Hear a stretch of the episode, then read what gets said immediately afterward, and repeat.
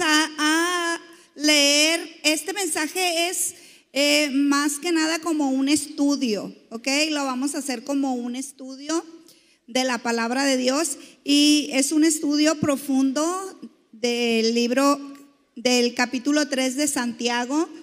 Este, ya lo tengo aquí. Ok. Eh, eh, yo le puse al, al, sermón de hoy por voluntad o, un simple deseo. Y lo vamos a encontrar el sermón en Santiago capítulo 3 del verso 1 en adelante. Y si nosotros vemos ahí en Santiago, este, podemos ver que dice control de la lengua. Digan, ¡Auch! Va a estar candente. sí, eh, control de la lengua. A ver, ¿cuántos tienen lengua? Sí, el, el verso 1 dice, hermanos míos, no se convierta la mayoría de ustedes en maestros. Bien saben que el juicio que recibiremos será mayor. Eso dice el, verso 1. ¿ok? Amados hermanos, y Santiago está hablando aquí a nosotros, ¿sí? A los que conocemos, por eso dice hermanos. No dice eh, a las personas que no están afuera, está diciendo a las personas que estamos aquí. ¿Sí? Y dice, no no debemos de ser maestros, o sea, no se conviertan ustedes en maestros. Porque bien saben que el juicio que recibiremos será mayor. O sea, está diciendo que si tú eres maestro o te, consideras maestro de la palabra de Dios, el juicio que tú vas a recibir es mayor. Y este, este capítulo de, de Santiago yo lo estuve analizando y a mí me parecía como que eh, primero comienza con un tema y luego como que le entra por otro tema. O sea, en el versículo 1 dice, amados hermanos, no muchos deberían de llegar a ser maestros en la iglesia porque los que enseñamos seremos juzgados de una manera más estricta. Está hablando de nosotros, de la iglesia, ¿ok? De la iglesia, el cuerpo de Cristo. Y dice, no tienen por qué considerarse la mayoría maestros, porque vamos a ser, si yo me considero maestra, voy a ser juzgada mayormente que el alumno, está diciendo aquí. Dice el verso 2, es cierto que todos cometemos muchos errores, pues si pudiéramos dominar la lengua, seríamos perfectos, capaces de controlarnos en todo sentido. Entonces está aquí, Santiago está hablando de ser maestro en el sentido de cómo hablamos, ¿ok? De lo que hablamos. La frase hermanos indica que se está dirigiendo a nosotros. Sí, si nos vamos ahí al libro de Santiago, en, en cuya, en nosotros que hay fe genuina, ¿sí? Y dice, deben de exhortarse y asegurarse de que su deseo es enseñar.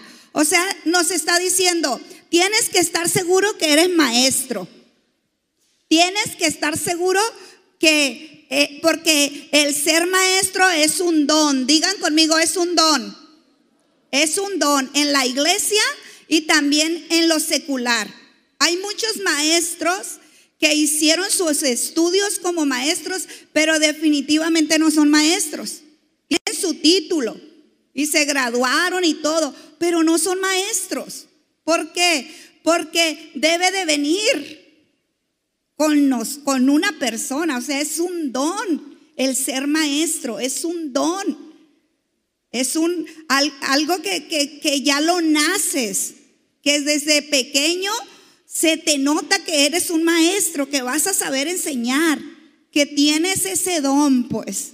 Y Santiago está diciendo aquí, no se consideren maestros en la iglesia, porque sabes una cosa, si tú te consideras maestro, te van a juzgar, o sea, Dios te va a pedir cuentas mayores que un alumno. Así te está diciendo Santiago.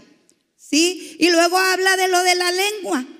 Luego comienza, es cierto que todos cometemos muchos errores. A ver, ¿cuántos cometen errores aquí? Todos los días, ¿verdad? Todos los días cometemos errores. Si pudiéramos dominar la lengua, seríamos perfectos, dice Santiago. O sea, la lengua es la que nos hace pecar, es la que nos hace no ser perfectos. Es lo que está diciendo Santiago aquí. ¿Sí? Seríamos perfectos si pudiéramos o fuéramos capaces de controlarnos en todo sentido. Dice eh, Santiago, podemos hacer que, bueno, eso lo voy a leer, lo vamos a ir leyendo conforme al sermón. Santiago nos advierte acerca del problema de hacerse maestro uno mismo. O sea, que tú digas, yo soy maestro, uno mismo. Ah, yo soy maestro. ¿Sí? El problema de no presentar la palabra de Dios debidamente como un buen maestro en la iglesia traería problemas, trae problemas. ¿Sí? Entonces, un maestro en la iglesia es un don. ¿Recuerdan los dones? ¿Qué son los dones? ¿Qué son? Regalos. Un don. ¿Sí? se llama, no es un don Pancho, un don Ramón, un don, ¿verdad? No, es un don, un regalo. Un regalo que ni lo pedimos, que Dios lo da, que Dios lo pone. Que, o sea, por más que yo lloro y patales, yo quiero ese don, yo quiero el don de maestro, yo quiero el don de maestra, yo quiero don. Y si yo digo, soy maestro, soy maestro, y no lo tengo como don, la voy a regar. Sí, y aparte se me va a exigir. Sí, si yo digo soy maestro, se me va a exigir ser maestro. ¿Sí o no? Entonces, si yo soy maestra, se me va a exigir que yo cumpla con eso que estoy diciendo que soy. ¿Sí? Y es un don, es un regalo, hay dones. No todos son maestros. Y él es un don y aparte, aparte es un don ministerial. Recuerde que hay dones del Espíritu y hay los dones ministeriales que son cinco. ¿Sí saben cuáles son los dones ministeriales? Apóstol, profeta, evangelista, pastores y maestro. La verdad que cuando dice pastores y maestro, yo pienso, ¿verdad? Yo, yo creo que todos los pastores son maestros. Por eso dice pastores y maestros. Porque si tú eres un pastor y no eres un maestro, ¿cómo vas a enseñarle a la iglesia? ¿Cómo vas a pastorear? Entonces, mi, lo que yo pienso, ¿ok? A lo mejor otros que estudian no van a pensar igual que yo, pero yo creo que los pastores son maestros. ¿Por qué? Porque enseñan la palabra de Dios. Cuando predicas la palabra, si no tuvieras el don de maestro, pues los congregantes no iban a aprender. Entonces, por lógica, puedo deducir que los pastores son maestros de la palabra de Dios. ¿Ok? No estoy diciendo que son maestros de aulas. Estoy diciendo que son maestros de la palabra de Dios porque la enseñan. ¿Ok? Voy a seguir porque está, está bueno el tema, pero aparte estoy batallando, ¿no? Espérenme tantito, porque aquí como que necesito moverle aquí. A ver, me voy a ir aquí. Aquí está. Entonces, es un don. Dice eh, Corintios, en la iglesia Dios ha puesto en primer lugar apóstoles, luego profetas, luego maestros. Noten, lo más importante no es profeta, quién es el, el, como el, la mayor jerarquía. Eso no es lo importante, porque todos son importantes. Aquí lo importante es que dice, Dios los ha puesto. ¿Quién los puso? ¿O uno mismo se pone? No, porque no nos conviene ponernos nosotros mismos, porque se nos va a exigir más, pues. ¿Ok? Entonces, y Efesios 4:11 dice, y Jesús constituyó a unos apóstoles, a otros profetas, a otros evangelistas, a otros pastores y maestros, dice otra vez. ¿Sí? La palabra constituir significa fundar o establecer. Entonces, el mismo Jesús estableció. ¿Saben qué es el fundamento? El fundamento es lo que va a detener el edificio. ¿Ok? Un fundamento que está fundado en la palabra de Dios va a que sostener el edificio. Entonces, el mismo Jesús que puso como fundamento pastores y maestros. ¿Ok? Sale, sale, vale, nos estamos entendiendo allá en casita, por favor. abran su Biblia porque no muchos ahora traemos Biblia. Yo les aconsejo que tengan Biblia, ¿ok? Para que puedan subrayar lo más importante y puedan entenderle. Yo sé que ahora la tecnología la queremos usar mucho, pero a mí no se me presta la tecnología. No sé si a los jóvenes será verdad o será mentira será la vieja del otro día si en realidad, ¿verdad? Le están entendiendo cuando están leyendo en su celular. Entonces, ahí sí tienen su Biblia. Vamos a ir en, en Santiago 3, ¿ok? Dice ahí, la palabra significa entonces que poner fundamento. Un día, ¿sí? Nuestra vida como maestros serán juzgadas bajo un estándar que más estricto. ¿Por, ¿Por qué? Porque nosotros los que nos paramos aquí enseñamos la palabra de Dios y un día vamos a ser juzgados por Dios y nos van a poner más estricta la vara que el alumno a los que nos para. Por eso no es nomás decir, ah, yo quiero, yo quisiera eh, subirme aquí a predicar, yo quisiera enseñar, yo quiero ser pastor. Me acuerdo de un niño que decía, que decía, yo quiero ser pastor, decía el niño. Yo quiero ser, y todo, ay, mi hijo quiere ser pastor, decía su mamá. Ay, mi hijo. Y todos, ay, qué chilo, ¿no? Y uno como pastor dice, wow, qué chilo que un niño quiera ser pastor. Y le digo, y le preguntan, ¿por qué quieres ser pastor, mijo? ¿Por qué? Y le dice, porque quiero gritar con el micrófono, dice. O sea, él pensaba que ser pastor era agarrar el micrófono y hablar y hablar, ¿sí? Pero eso no es ser pastor o ser maestro de la palabra de Dios. Entonces, cuando somos pastores, cuando somos maestros, cuando somos evangelistas, cuando somos profetas, cuando tenemos un don ministerial, ¿sí? Vamos a ser juzgados más alta la vara. Así que no nos conviene decir, yo quiero ser pastor, ¿sí? Y si quieres, pídele a Dios que te confirme una vez, dos veces, tres veces, hasta cuando ya digas tú, no, ya no aguanto, Dios me está llamando entonces te vas a pastorear. Pero en la primera no. ¿Sabes por qué? Porque cuando surja un problema, la primera te vas a querer rajar y te vas a ir. Porque, porque no era, no estaba confirmado por, por Dios ese don. ¿Ok? Entonces nos vamos. Eh, vamos. ¿Por qué es que el maestro recibe un juicio más estricto que el discípulo? ¿Quieren saber? Sí, qué bueno, qué bueno, porque eso es lo que les voy a enseñar. Número uno, ¿por qué es más estricto el juicio que van a recibir los maestros?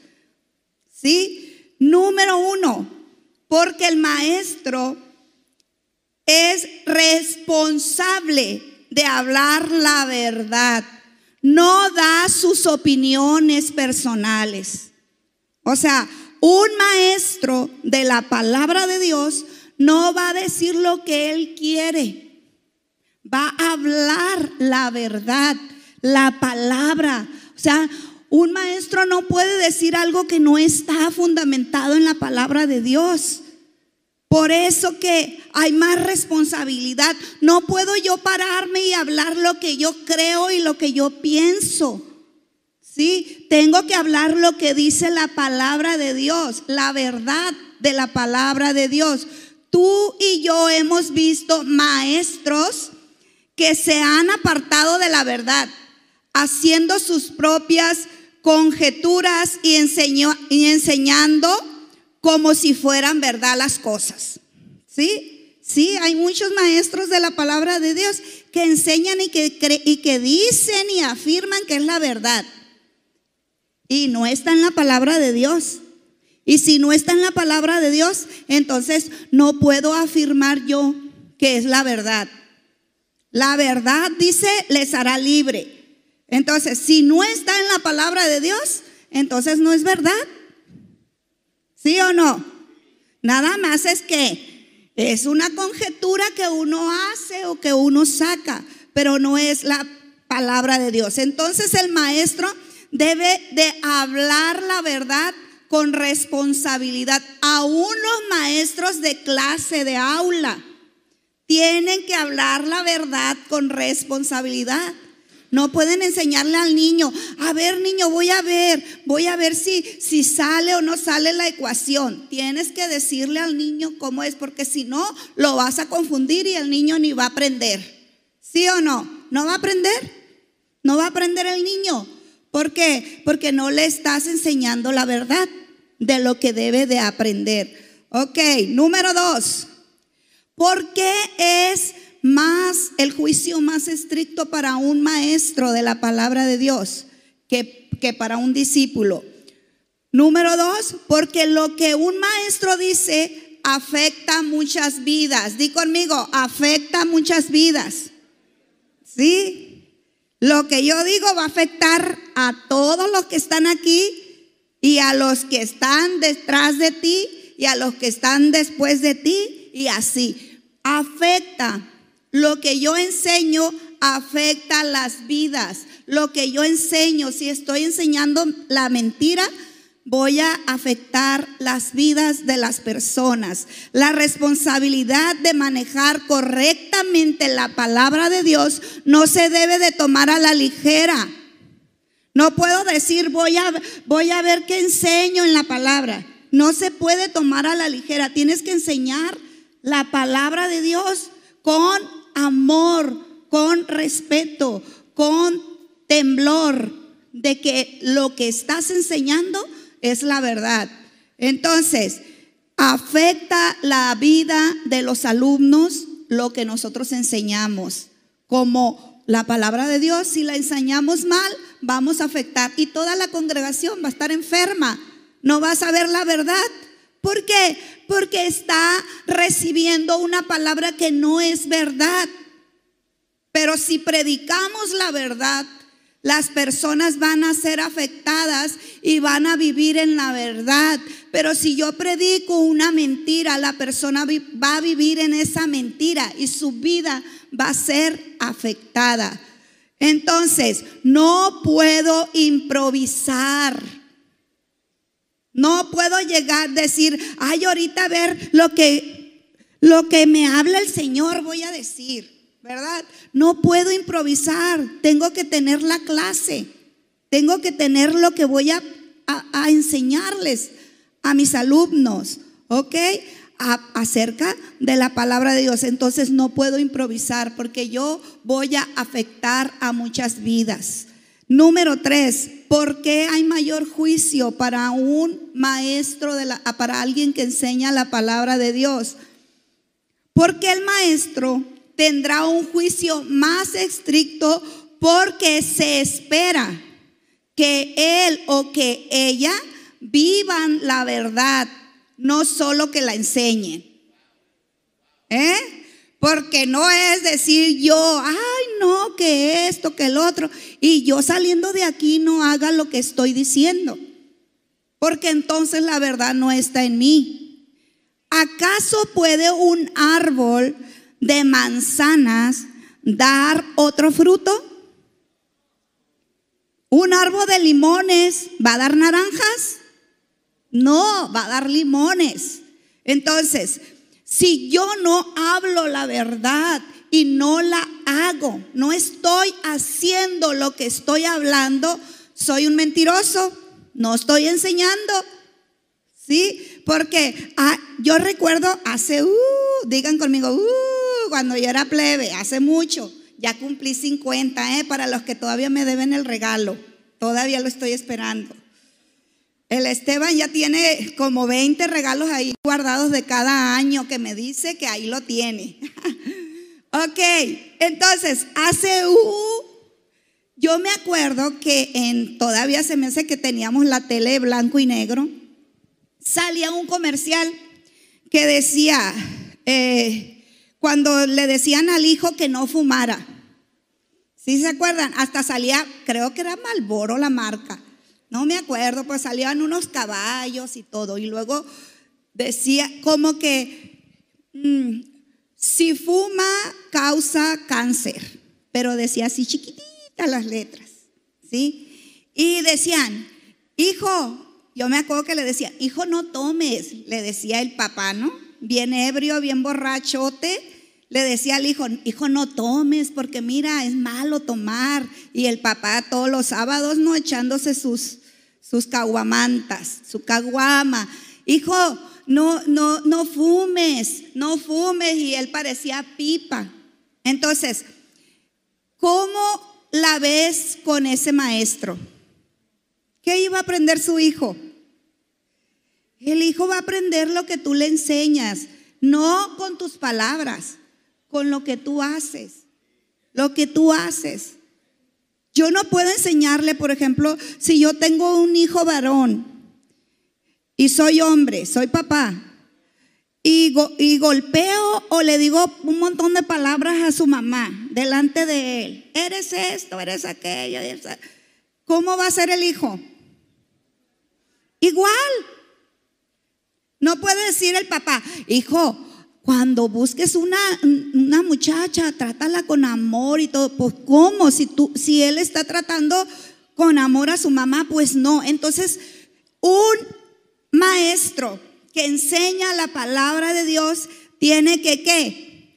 Que vivir la verdad de lo que está enseñando.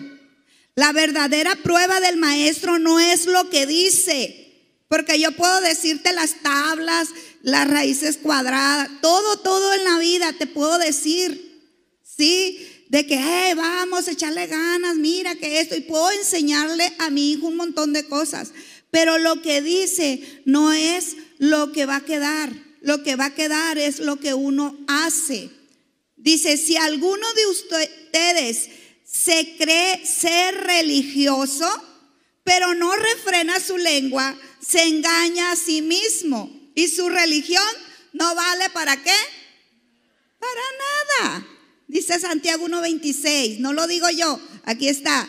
O sea, si tú dices, ay no, yo voy los domingos a la iglesia y oro 20 veces al día y gloria a Dios, aleluya, rabacasaterre, y comienza uno, pero resulta que en su casa se le salen unas ¿verdad? Palabrotas para la esposa, unas palabrotas para el hijo, unas palabrotas. Entonces, ¿qué dice aquí? Que, que se engaña a sí mismo. Te estás engañando, o sea, estás viviendo en un engaño pensando que eres súper obediente a la palabra de Dios si con tu lengua estás maldiciendo. ¿Ok? La religión que él profesa es que Nada, no sirve para nada. Y en segunda de Timoteo dice, procura con diligencia presentarte ante Dios aprobado como un obrero que no tiene de qué avergonzarse y que usa bien la palabra. A ver, cuando oras con Dios, piensas y dices, a ver, ¿qué he hecho esta semana? ¿Tú crees que eres un obrero aprobado? Que tus palabras que utilizaste esta semana, o sea, puedes presentarte delante de Dios como un obrero aprobado. ¿Cómo hablaste a tus hijos? ¿Cómo contestaste? ¿Qué vistes? cuando ibas en el carro, ¿verdad? Puedes presentarte delante de Dios como un obrero que no tiene de qué avergonzarse delante de Dios y que usa bien la palabra de verdad. Sí, fíjense, les voy a decir una historia así rapidito. Se cuenta la historia de una señora que con su hijo viajaba en el tren y llevaba a su hijo en los brazos en pleno invierno para irse a su pueblo. Como ya era de noche y había mucha helada la temperatura, ahí en ese lugar había nieve, pues. Era muy, muy baja la temperatura. Ella iba muy angustiada porque tenía miedo de pasarse la estación porque era de noche, donde ella tenía que bajarse. Y un señor al verla tan asustada porque ella se miraba y asustaba, le pregunta el señor y, le dice, ¿a dónde va? Y ella le dijo, ¿dónde iba? El sitio. Y él le dijo, que no se preocupe, no se preocupe. Mire, yo le voy a decir dónde se tiene que bajar, le dijo. Yo sé exactamente el lugar donde se tiene que bajar. Y yo le voy a avisar cuando tenga que bajarse. Entonces pasó el tiempo y el tren se detuvo. El hombre le dijo a la señora que esa era su estación y que debía de bajarse.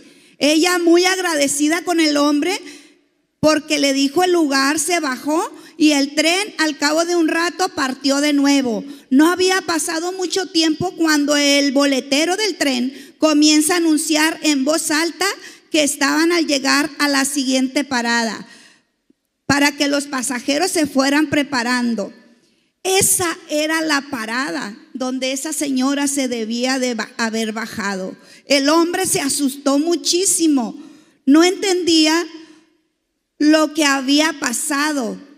Hablando con el boletero, este le dijo que tuvieron un pequeño percance con la máquina y por eso se detuvieron para parar en ese, en ese intermedio. ¿Sí? Este hombre se había pegado tal confundida con esa parada que hizo que la señora y su hijo se bajaran en el lugar equivocado. Al día siguiente, al día siguiente apareció en las noticias de los periódicos que una señora con su hijo en sus brazos había sido encontrada congelada, al igual que su hijo. Imagínense, échense ese trompo a uña. ¿eh? Porque él le dijo, yo sé dónde se va a parar. O sea, dónde se tiene que bajar. Mire, cuando se... Yo le voy a decir. Y él le dijo, pero le dijo mal le dio mala información. Eso es lo que pasa cuando nosotros enseñamos algo y no sabemos. Cuando nosotros hablamos y no sabemos. Cuando nosotros tiramos la palabra y no sabemos a quién vamos a herir o a quién vamos a hacer que muera congelado.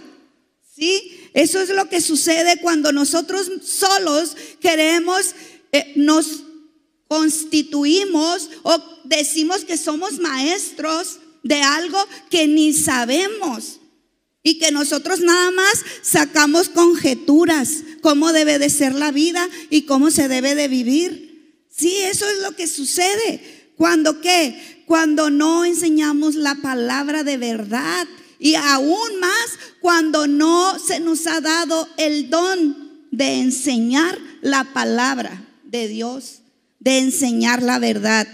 ¿Sí? Entonces, de la misma forma, un maestro o una maestra sin conocimiento real, digan conmigo real, es que está lo real y lo irreal imaginario. ¿Ok?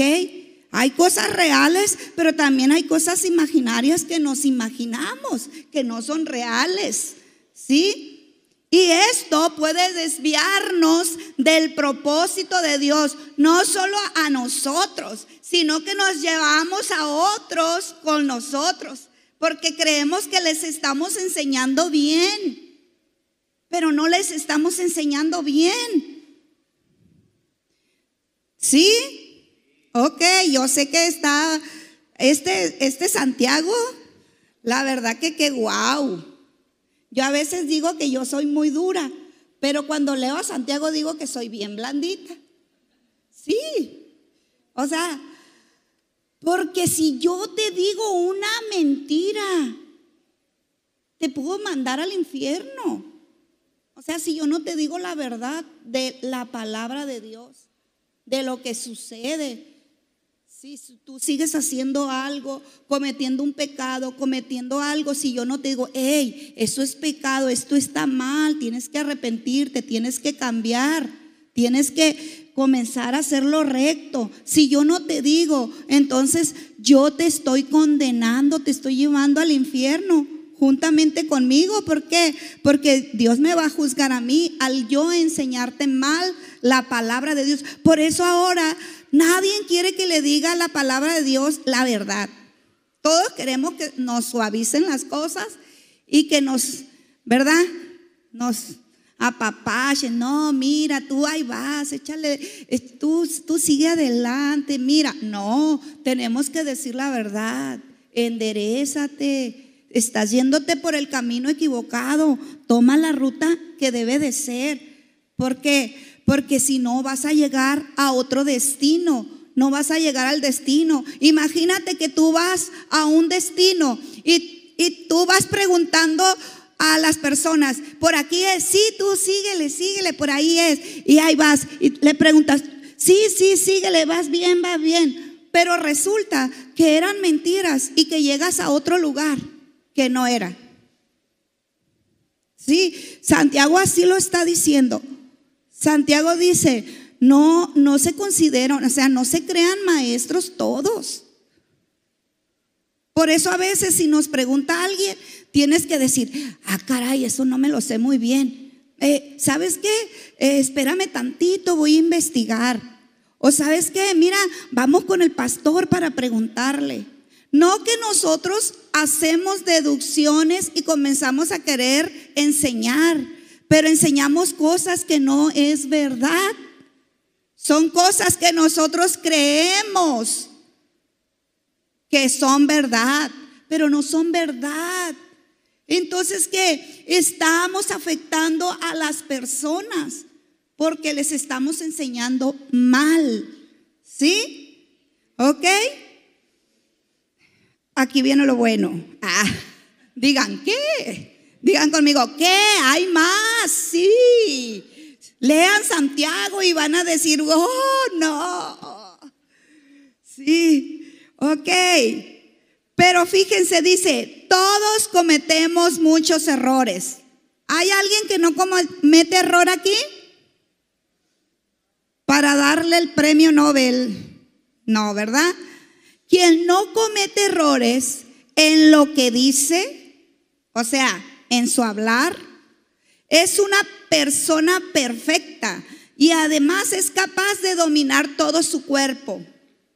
Este versículo aplica a todas, especialmente a todos y especialmente a los que enseñamos la palabra de Dios, a los que dirigimos, porque acuérdense, los que enseñamos, los que dirigimos, vamos a ser juzgados más estrictamente. ¿Ok? Los que enseñamos y dirigimos vamos a ser juzgados más estrictamente. ¿Sí? ¿Y nos equivocamos? Sí. ¿Por qué? Porque no somos perfectos, tenemos errores. Nadie es infalible. Todos tropezamos de muchas formas. Pero cuando el maestro tropieza, él puede causar que un montón de otra gente tropiecen también detrás de Él. Y se hace una carambola. ¿Cómo se llama eso? Cuando choca un carro y viene otro bien reci, paz, paz, paz, paz. Porque todos vienen a la velocidad, ¿verdad? Siguiendo al de, al de enfrente. ¿Sí? Por eso todos quieren seguir a un líder. ¿Tú quieres seguir a un líder? Yo quiero seguir a un líder. Y no estoy hablando para los religiosos. Yo sigo a Cristo, yo sigo a Dios, la palabra de... No estoy hablando para los religiosos, estoy hablando para nosotros. ¿Quieres tener un líder, verdad? Todos necesitamos de alguien a quien seguir y a quien admirar. Entonces, si tú quieres ser ese alguien, vas a tener que ser un maestro de verdad.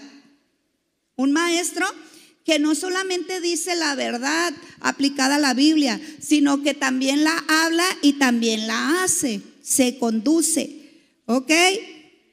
El capítulo 3 de Santiago dice que la fe se hace visible y reconocible por una lengua que está bajo control. ¿Eh? A mí también me cae el, saco porque a veces hablo, hablo incoherencias y mi lengua no tiene control. ¿Sí? La fe se hace visible y reconocible por una lengua que está bajo control. ¿Cómo voy a tener yo fe en una persona cuando yo veo que hay errores en esa persona? ¿Sí? No estoy hablando de que de que se equivoca ya. No, que todos los días está hablando mal, que todos los días tiene una palabra mal de una persona, que todos los días se está equivocando. No estoy diciendo que no nos equivocamos, sí nos equivocamos y todos nos vamos a equivocar, pero yo no puedo seguir a una persona que siempre, ¿sí? Se está equivocando y que no hace cambios, ¿sí? Entonces, la lengua es el miembro de nuestro cuerpo. A ver, ¿verdad que sí? Tenemos manos, tenemos dedos. Yo ahorita que estaba leyendo esto, yo dije, ay Señor, yo no quiero ser la lengua, yo no quiero ser la lengua, yo no quiero ser la lengua en el cuerpo de Cristo. Porque tiene que estar bien controlada la lengua. Si no va a andar de mitotera y de chismosa en el cuerpo de Cristo. Sí, Sí. Okay. Entonces, nosotros debemos de aprender a hablar. Debe de ser amable. Debes de ser amorosa con tu lengua. Debes de ser humilde con cuando hablas. No hiriente, no humillante, no desagradable. Por eso es que Pablo nos exhorta a hablar la verdad con amor. Di conmigo con amor. No vamos a hablar nada más así. No, con amor. Fíjate que esto, yo pienso que tú debes con amor, mira, para que te vaya bien, tienes. Con amor tenemos que hablar con nuestros hijos. Con amor tenemos que hablar con las personas. Entonces nosotros hemos sido llamados a reflejar a Dios con todo lo que somos. Todo lo que somos, todo. ¿Sí? Y eso incluye nuestras palabras, lo que hablamos. Palabras sanas fluirán de una vida hecha nueva. Que nuestras bocas estén siempre llenas de agradecimiento y de palabras que edifiquen a otros. Gracias. Ustedes le dan las gracias a los que están, a los camarógrafos. Van y, se acaba la reunión le dice, gracias, gracias por todo lo que hacen. Gracias, pastor, por todo lo que hace. Gracias a los de la cafetería por todo lo que hacen. Gracias a tu esposa. Gracias esposa por la comida. Gracias porque me lavas. Gracias porque me planchas. ¿Sí? Gracias por todo lo que me haces. ¿Sí le dicen comúnmente gracias o no? ¿Verdad que no? Porque somos, y eso quiere decir que somos malagradecidos, porque no agradecemos. ¿Sí? ¿Y qué es lo que hacemos? Exigimos. Es que yo no quería esa camisa que me lavaste, yo quería la otra. Yo quería la otra. Pero es que te la ve, mañana te voy a lavar la otra. No, pero la otra. Somos malagradecidos. No agradecemos que nos lavaron la camisa negra. Queremos la blanca. ¿Verdad? Entonces, somos que malagradecidos y hablamos mal. Decimos las cosas mal. ¿Cuántos de ustedes dicen las cosas mal? Yo digo las cosas mal. Todos los días. No le hagan a loco. Todos los días nos equivocamos y no decimos las cosas bien. No las decimos bien. Nuestras palabras tienen que ser controladas ¿Y cómo podemos controlarnos? Por el Espíritu Santo. Fíjense lo que dijo David. Este salmo a mí me... Llévense este salmo. Señor, pon un vigilante en mi boca. Ponle un sello a mis labios. No dejes que mi corazón caiga en la maldad. David sabía que el corazón es la clave del buen hablar. Por eso Jesús le dijo en Mateo, porque de la abundancia del corazón habla la boca. Todas tus palabras, si fueran grabadas en un disco, y todas las palabras negativas y mal dichas, las dijeras tú, o sea, chillar así, cada vez que haces negativo, ¿cómo iba a estar el disco grabado? rayado. El disco iba a estar todo el y, y, y, porque desde en la mañana, ay, cómo hay tráfico, ay, este no se apura, ay, pero mira esto. Y comenzamos, ay, y en lugar de comenzar a decir, ay, qué bonito está el día, mira, aquí voy, voy a tener un buen día. No, que diciendo puras palabras negativas. ¿Por qué? Porque no hemos cambiado nuestra manera de hablar. ¿Por qué? Porque nuestro corazón está dañado. Del corazón salen las palabras. ¿Sí? Entonces, si no tenemos control, si no sanamos nuestro corazón, ¿sí? Vamos a estar regándola y diciendo malas palabras. Necesitamos ir a la raíz de nuestros problemas. ¿Saben por qué somos así? Porque desde que nacimos, nuestros padres siempre nos dijeron palabras feas, palabras negativas. Desde pequeños. Desde pequeños nos decían, ¿qué vas a servir para la escuela? Eres un burro, eres un flojo, tiende tu cama, mira esto.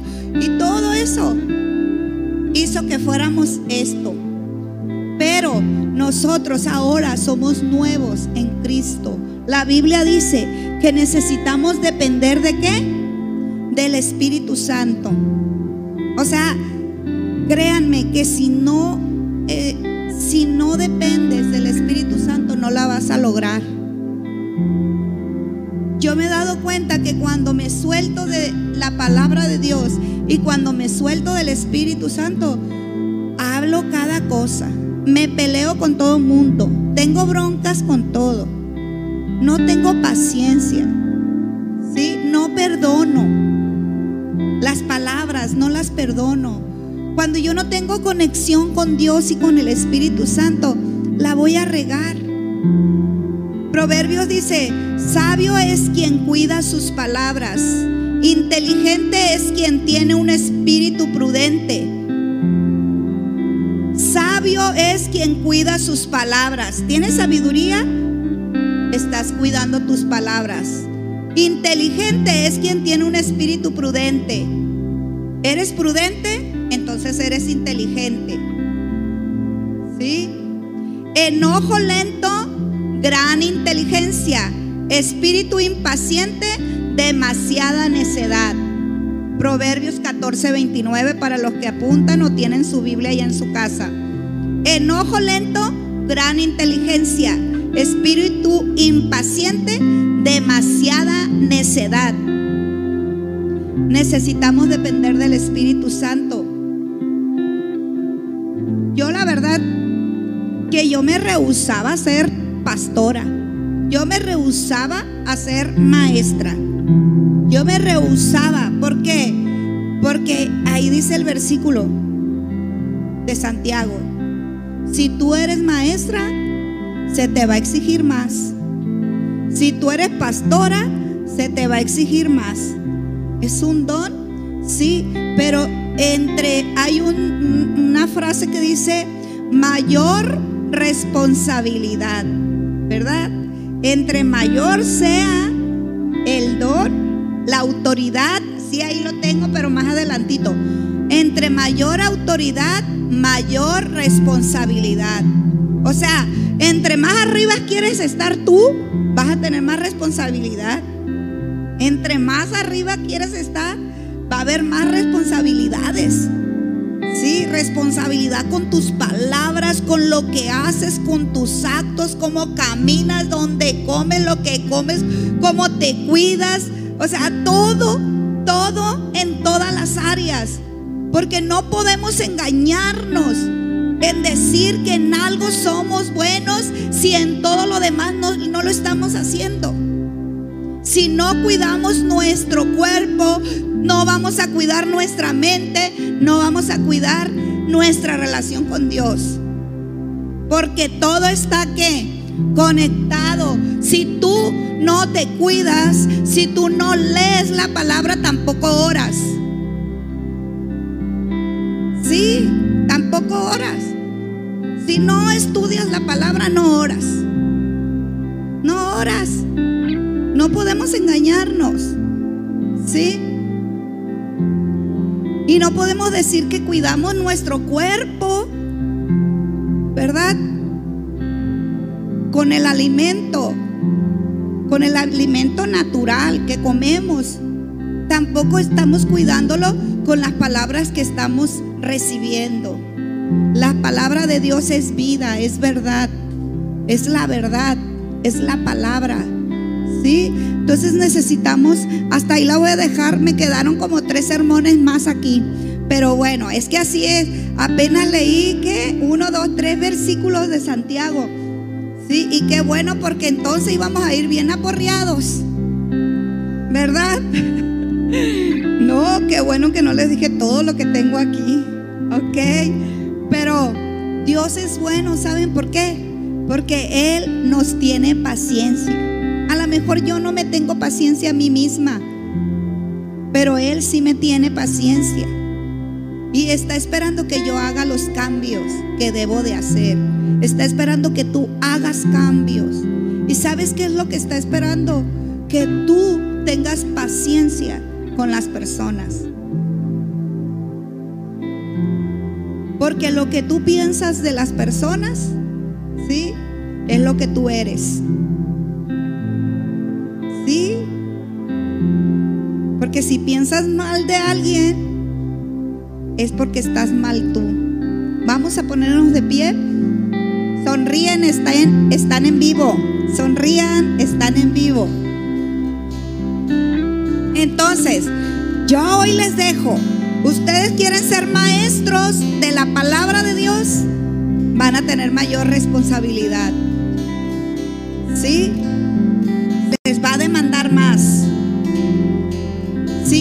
Alumnito, pues ahí pásatela tranquila. ¿Sí?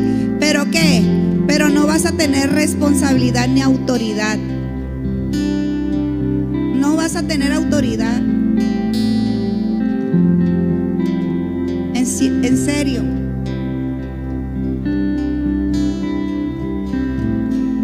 En serio, no vamos a tener autoridad. Dios te ha dado dones, un don, dos dones, pero tú no tienes autoridad, no vas a poder ejercer ese don. Para ejercer ese don necesitas autoridad. Y la autoridad se te da cuando tú que comienzas a vivir de acuerdo a lo que fuiste llamado. Autoridad. Autoridad. quisiera seguirle, pero no puedo. ¿Se acuerdan cuando los discípulos fueron a orar por un... Era endemoniado, ¿no? Era endemoniado. Y que, y que los demonios le, hicieron, le dieron una pela a los discípulos. Una, ¿sí? En el libro, sí, pero sí eran los endemoniados. Fueron los, los discípulos a orar por los endemoniados. Imagínense, ahí estaba. Y el demonio los garroteó, los golpeó.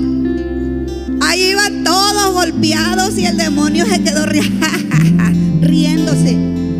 Los discípulos todos golpeados. ¿Por qué? Porque no entendían que necesitaban la autoridad. ¿Sí? Y la autoridad se busca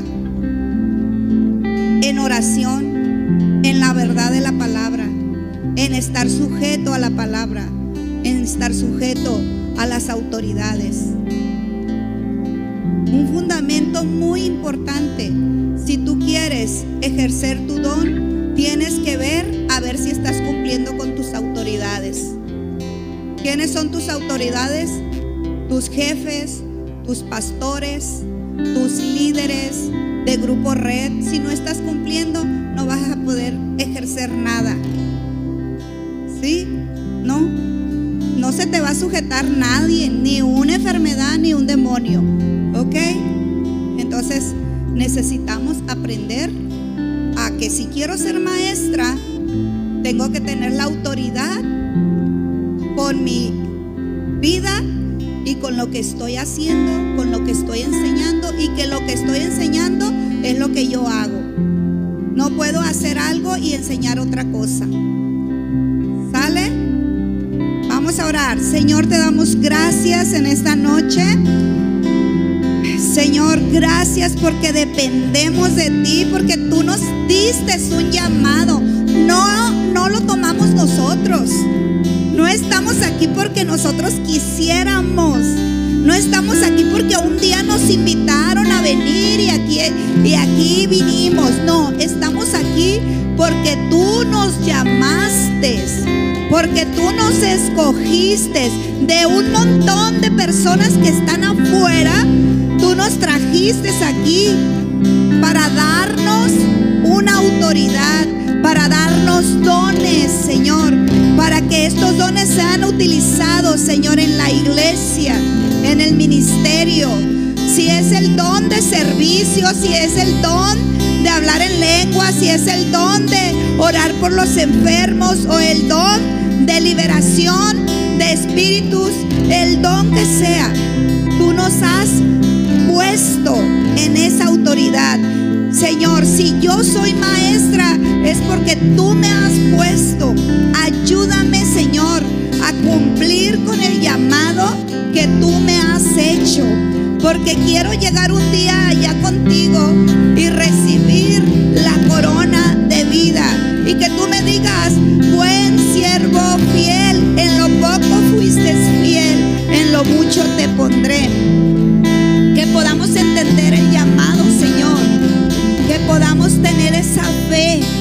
Que podamos crecer en el conocimiento de tu palabra. En el nombre de Jesús, que nuestras palabras, Señor, sean las palabras que tú utilizarías, Señor. En el nombre de Jesús. Gracias, Señor. Amén.